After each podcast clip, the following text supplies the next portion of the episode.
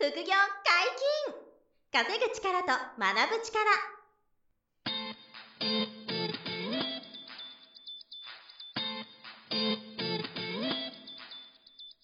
この番組は稼げるようになりたいを叶える副業アカデミーの提供でお送りいたします。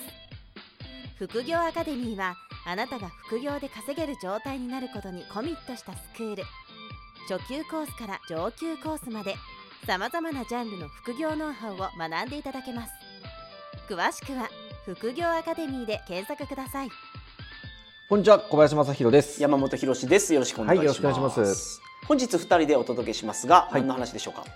実業と投資をやっている人の強さ。うーん。この話をですね、はいはい今回はしたいなと思っていて、あのー先日このポッドキャストにもはい。出演いただきました、あの杉原杏里さん。はいは、あのータレントとして、うん。女優としてお仕事されてて、で、すごい有名なのが株式投資ではい。送り人になっている。うん。でしかも、えっ、と、ご自分で補正下着のブランドをプロデュースして、はいえー販売をテレビで、うん。テレビ通販で販売してたりとか、うん。あと、現金買いで不動産投資 そうでしたね。やってたりとか、はいはい。もうすすごいいろいろやってる方なんですけど、まあ、彼女とか、うん。あと、あの、田村敦さんは、はい。僕、あの、林先生の初耳学っていうテレビに出演させてもらった時に、うんうんスタジオでちょっとご一緒できて、はい。楽屋に呼んでいただいてご挨拶ができたんですけど、はい。まあそこから田村敦さんのあの、オンラインサロンで、うん。あの、副業のその講義はい。をやらせていただいいたりとかっていうご縁があったんですけど、うんうんうんまあ、このお二人なんかがね、すごい典型的な、うん。あの、今回のお話のテーマなんですけど、はい。実業と投資をどっちもやってる人なんですよ。なるほど。で、この人たちが強い。っ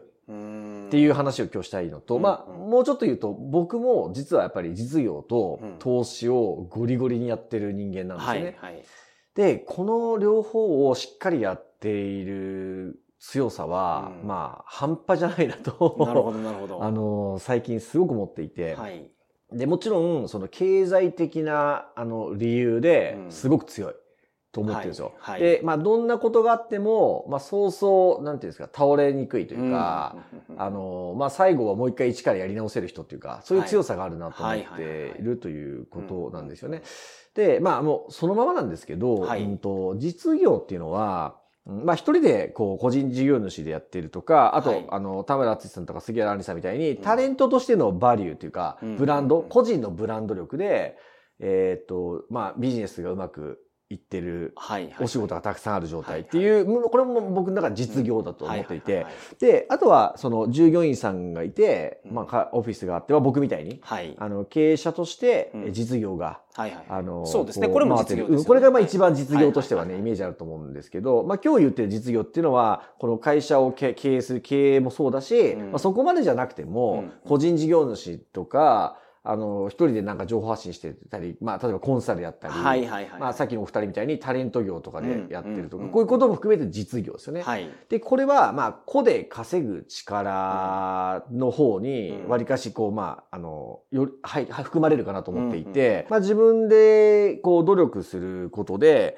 何らかの、まあ、価値が提供できるとか、はい。えー自分が、自分に人気があるとか、うん。信頼があって、うんうんえっと、コンサルティングでも、自分の商品でも、えーまあ、出演したギャラでも何でもいいんですけど、はいはい。はい稼げる力がああると。うんうんうん。うん。で、あるいは、えっと、僕みたいにその組織を作っていて、会社として売上取益がこう生み出されるような状態を作っているとか、はいはい。まあこういう自分の力でこうん。う稼いでいく、個で稼ぐ力と。うんいうのがまず一つあるのが非常に重要ですと。はい。まあこれは、あの、サラリーマンの方であればですよ、うん。あの自分で会社でお勤めして給与を稼ぐことも、うん。まあ実業とは言いづらいけど、そのはい個で稼ぐ力という意味では、あの、こっちにセグメントされると思ってほしいんですよ。なるほどなるほど。はい。で、えーこれがまあ一つですよね。はい。で、もう一つが投資の方なんですよ。うん。で、この投資で、その資産を増やすっていうことで言えば、もう散々ポッドキャストで言ってきてますけど、例えば株式投資。はいで、えっ、と、上場企業の株を、えーまあ、長期保有で資産を増やすパターンもあれば、はいまあ、デイトレードみたいなことでうんうん、ビシバシ稼ぐみたいなこともできますよと。まあ、これは FX も同じですね。FX でデイトレードやったり、まあ、スイングで数ヶ月ポジションを持って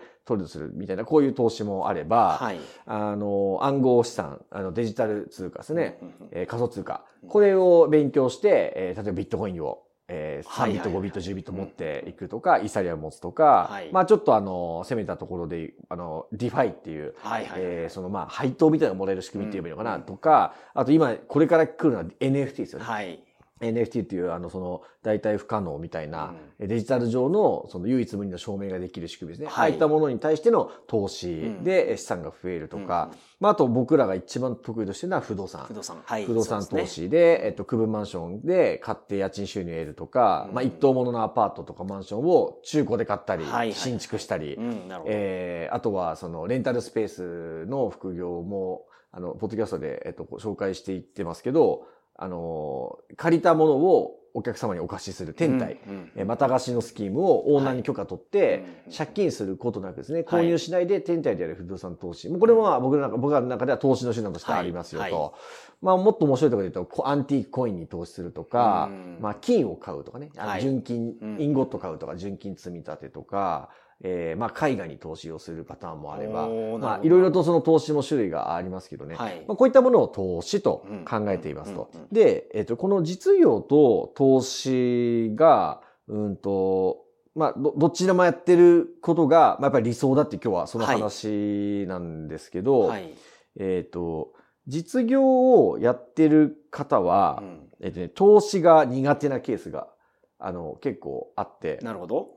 で、投資が得意になってる人は、はい。実業を、まあ、嫌うと言いますか、うんまあ、避ける傾向があるんですよ。はいはい。まあ、これは気持ちはわかるんですけどね。なんで、あの、この両方やるっていうことが、はい。あの、結構なんて言うんでしょうね、こう、五分五、50-50ぐらいでやる人って少ないというか、うんあの、まあ確かに実業の方に重きを置かれてる方が多いような気がしそう、そますね。う、あそういう方が多い、多いですよ、はい圧倒的に。で、投資は苦手というか、はい。まあ、あまりやらない、うんそのリスクもあるしとか、あの、そもそも詳しくないしっていうことで、はい実業だけになってる方っていうのはう、ん例えば、上場企業の社長さんとかでも、はい。結構多いですよね。まあ、うん。上場企業の社長さんは自社株持ってるから、まあ、はい。それを投資といえばそうなんですけど、まあ、それ以外の投資は全くやってなかったりとか、はあの、余計な選択をしないっていうかね、うんっていうマインドの人ももちろん多くて、まあ、それは一理あるんですけど、まあ、そういう方多いじゃないですか。うんうんうんで、えっ、と、投資家さんは投資家さんで、まあ、すごいことではあるんですけど、はいまあ、金持ち父さん、貧乏父さんの金持ち父さん系ですよね。はい。投資だけでご飯食べてる人とか、まあ、うんいわゆるファイヤー状態っていうんですかね。はい。1億以上持って、うん年利4%運用で400万収入があっうんうんうんて、最低限の生活ができるみたいなファイヤはいー。ね、言うんですけど、まあ、その投資だけで、えっと、うまくいってる人っていうのも、まあ、まあ、あの、実業だけの人よりは少ないですけど、いらっしゃるよと。で、すけど、うんと、そういう方も、やっぱり実業をあまりやれ、やってないとか、やりたがらないとか、なるほどっ。ていうケースがあるよと。うん。えーなんでまあ繰り返しになりますけど、この両方を積極的にやるっていう人は、はいまああの、ちょっと大変なこともありますけど、はい。すごい強いんですよね。うんあの、バランス、バランスがすごくいいと言いますか、はい。だからすごくこう生きる自信を持つという、まあ僕の会社の経営理念なんですけどね、生きる自信を持っていただくという意味では、まあ本当にこれ以上ないかなと思ってなるんですよど。。はい。あの、皆さんが憧れるのって、投資家として成功してですね、うんえっ、と、さっき言ったファイヤー状態になってて、はいうんと、まあ、その何もしなくても、うん。1億の純資産から毎年4%の、はいはいはい。えー収入があってうん400万ぐらいあれば毎月30万ぐらいはうん使えて、まあ最低限生活ができるよね。はいこれ憧れると思うんですよ。うんうん。なんですけど、あの、いざそこまで行った場合ですね。はい。これもう間違いなくそうなんですけど、うんその1億純資産あり、何らかの形で4%はい配当がもらえるっていう皆さんになれたとしてもですよ。うん皆さんがね、なったとしても、それだけで人生を終えていくっていうのは、うんあの、ほとんどない、ないはずなんです。はいで、なんでかっていうと、うんと、その現実だけに物足りなくなってきたりとか、なんか新しいことをやらないと自分に価値が感じられなくなってきたりとか、はいはいはい。あの、まあちょっとこれがいいのかわからんですけど、えっ、と、すごくお酒に走ったりとか、あの、まあ、その、それこそ飲み、まあ別にキャバクラ行くこと自体は全くいいと思うんですけど、キャバクラにこう、溺れて、うん。キャバ嬢にこう、入れ込むみたいな、はいはいはい。そこに走るみたいなこととかね、あのーなんかそういう風になりがちなことがなるほど。多いんですよ。はいはいはい。やることがないから。やることがないから。そう。本当そういうこと欲望に身を任せてしまったりとか。そうです。うん。まあ、それも一つ幸せなのかもしれませんが、でも大体ですよ。大体踏み外すことが多いんですよ。はいはい。女性で失敗するか、うんあの、お酒で失敗するか、あとはお金をこう騙されちゃうか、うん、なるほど。みたいに落とし穴に入ることが、投資だけやってる人ってうん結構見るんですよね。あの僕が知ってる範囲はですけどね。はいはいはいはい。で、えっ、と、投資、あ、それで、まあ、一方、じゃあ、実業だけをやってる方はどうかっていうと、あの、逆なんですよ。あの、その、時間とお金の自由が、あの、すごくないままの、はいはいはいはい。まあ、ないまま、めちゃくちゃ忙しいだけっていううん人も一方で多い。はいまあ、こっちの方が多いかな。はい。のが多くて、はいで、こちらの皆さんは、投資っていう世界を、うんあの、自分の中に取り入れた方がいいと僕は思うんですよなるほど。なるほどなるほど。おお互いがそうなんですよね。はい。で、だからその実業だけになってる人は投資家の、あの、その要素を入れることで、投資っていう方を取り入れることで、えっと、経済的な、時間的な自由とか、あとはその走り続けなくていい安心みたいなものを、なんか手にしていただきたいなと思うんですよ。なるほ。ど。なるほどなるほど。で、また話戻して、投資家側の方は、うんまあ、あの、少ないですけど、そういう本当の、なんか経済的、時間的自由がある方はいらっしゃるんですけど、はい。あの、例えばですよ。例えば、うちの福岡アカデミーの先生で言うと、山下圭君、はい。野田翔吾さん。うんこれ、株式投資の先生と FX の先生ですけど、はい彼らはうん完全なる投資だけでもうファイヤーなんか余裕で終わってる 面々なんですよ。まあそうですね。面々なんですよ。完全に。年間で1億とか2億とか毎年稼いじゃうみたいな人なんですよ。もう今からもし何もしなくてももそうう死ぬまでお金の心配は全くない。うんうんだけど、うちで先生やってますよね、なぜかはいはいはいはい。で、これは実業っていうか、自分で動くこと、うん。人に教えるとかう、ん。あの、負荷負荷ですよね。労労働じゃないですか。はい。でこれをやるんですよね、うん。彼らは。で、それは多分分かってるんですよね。投資家として、あの、経済的、時間的自由が本当に手に入っちゃった時に、はい。それだけでいい、いいっていうか、うん。それだけで100%幸せってなる人って少ないんですよ。うん。だから、山下圭君とかは株の先生として教えるし、はい。まあ僕が監修させてますけど、本も今6、5冊か。うん。次6冊目今やってますけど、はい。本も出すしうん、蕎麦屋さんとかなんか始めたりとか言言ってたじゃないですか。おっしゃってましたね。蕎麦屋さん始めたりとか、まあ、野田さんも今本出してもらうの執筆してもらってますけど、はい FX で毎年1億2億稼いでたらうん別に本とか出さなくていいんですけど、はいやっぱり出版を、その、まあ、とある、あの、トレード系で有名な出版社さんからこの本出すんですけど、はい。そこにこうすごくやりがいを感じてくれるわけですよ。うんあの出版社で自分のメソッドを論文みたいに出せるならやりたいと。ははははいでも彼はその本出すことによる印税なんてう全くきあの必要ないんまあですよ。そうですお金でやってないってことやですよね。ってないんですよ。そうでも執筆作業っていうその実動に向き合うわけですよね。なるほど。で、こういうふうに、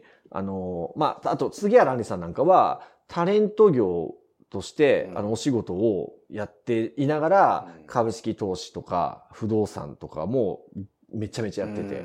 で株式投資不動産とかのネタがはい本業にも生きてるんですよね。うんあの株ドルそうみたいな。ですよね。そうはいはいっていうこのもう今のあお仕事、株の仕事ばっかりとおっしゃってそうそうそうそう 実業の方も株の経験で実業の方が盛り上がってるっていうか、はいはいはいはい。っていうことですよ。だから掛け算がめちゃめちゃうまいと。はい。で、田村敦さんもオンラインサロンでお仕事させてもらって分かったんですけど、うんあの、不動産とか持ってますし、はい。あの、積み立て、うんえっと、ウェルスナビみたいな、積み立てありますよね。はいはいはいはい AI の運用してる、うんああいうのもね、ずっとコツコツやってるんですよ。なるほど。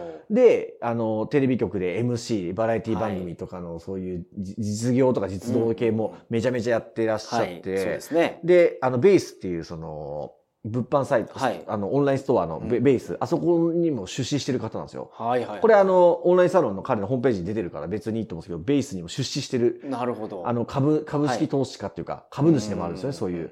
あの、その新興企業企業の投資家でも側面もあって、はい。だから実業と投資のバランスがすごいんですよ、うん杉原さんも田村敦さんも。はい。で、すごく、あの、なんていうんですかね、どっちの経験もあるから、はい。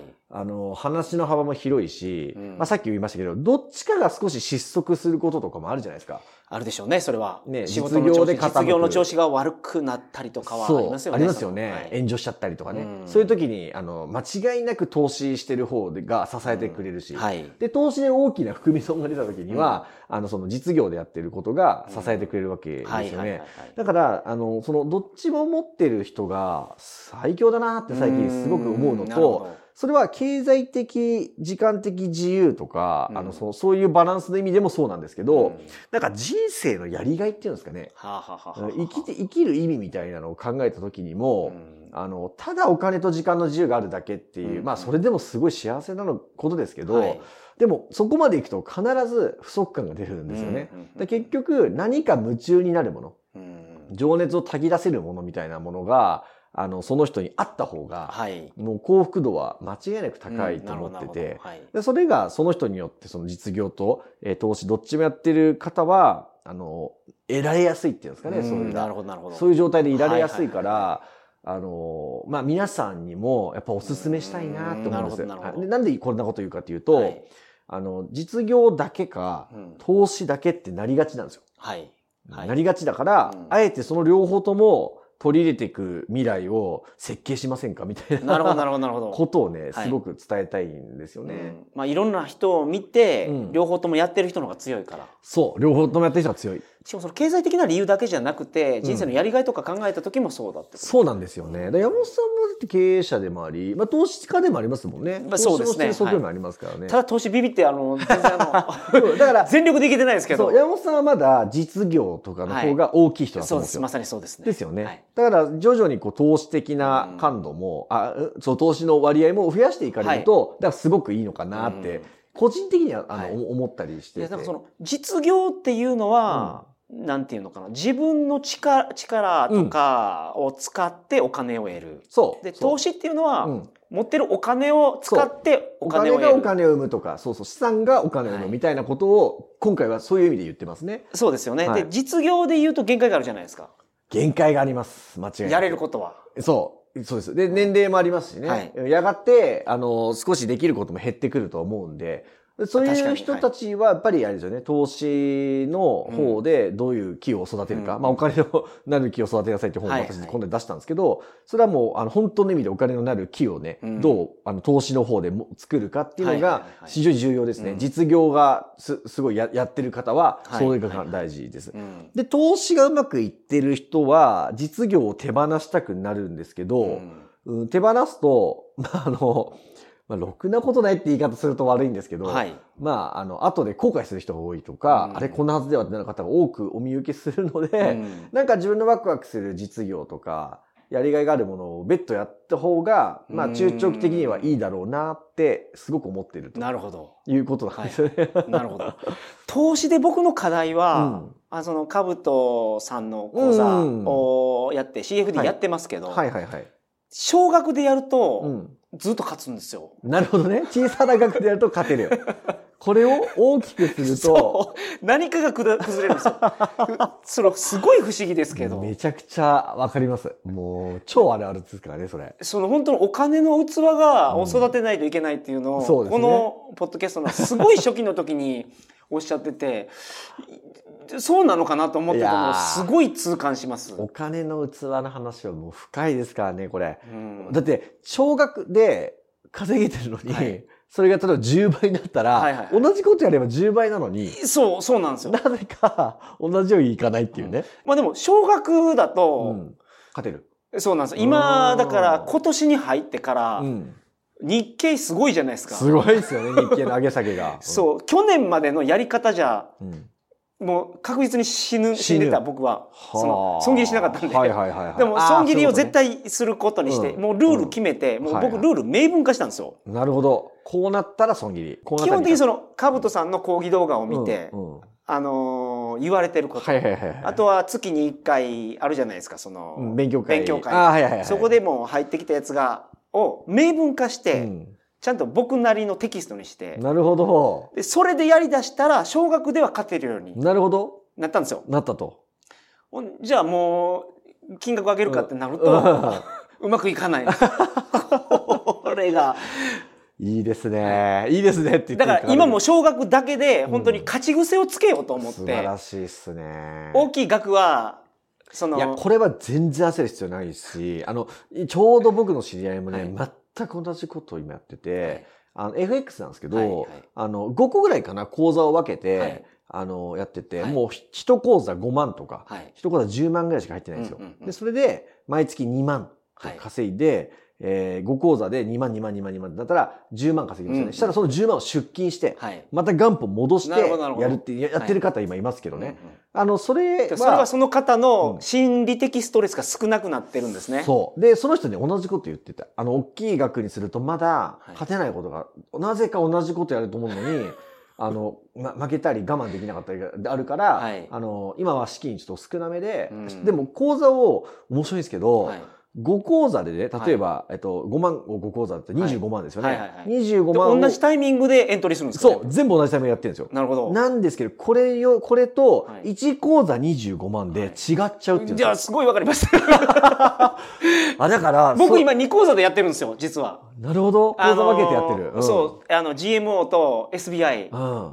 講座分けて分けてやってると。はいうんだから、いや、いや今の話分かりますか山本さんも。はだからそれが、多分その、元手が増えることによる、まあ、精神的な影響が多分大きいのと、まあ、同じ1%がね、はい。あの、全然違って5倍違うから、うんそれが講座を5個分けてる方が、もう勝率が圧倒的に良くて負け、負けないらしいんですよ。はい。そう。だけど、25万にしていくと、ちょっとまた感じ方が違ってきちゃうのか、うん同じトレードができなくなってくるみたいな話が、あの、その人も言ってたから、はいはいい。や、いいですね。だから実業やってる人が、投資でそういうふうに訓練をして、うん。お金の器を広げていく、あの、今、あの、プロセスにある,、はいあるんだと思うんで、結論としてはでもそれでいいんですよね。うん。あの、必ずその今日コツコツの継続がはい、お金の器を広げてくれるのはもうま間違いないわけですから。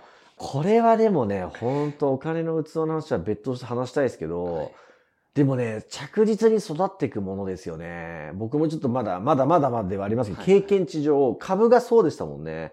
最初僕150万ぐらいでやって始めて、はい。あのー、50万ぐらいのエントリーがすごいこう、なんていうんですか、気になってはい。たけど、い今だと500万ぐらいエントリーしてもさ何でもないですもんね。うんやっぱ変わってますもんね、はいその器が。でもそれってやっぱりコツコツやって、失敗と成功を繰り返して、うん自分の中の検証があってとか、はいルールが見えてきて、あの、固まってきて、で、取れるリスクの幅が広がってきてっていうんで、やっぱり階段が上がってるんで、株だけじゃないですけど、投資、投資だけじゃなくて、なるほど。あの、ビジネス全体でリスクを負うものがあれば、全部同じなんですけどね。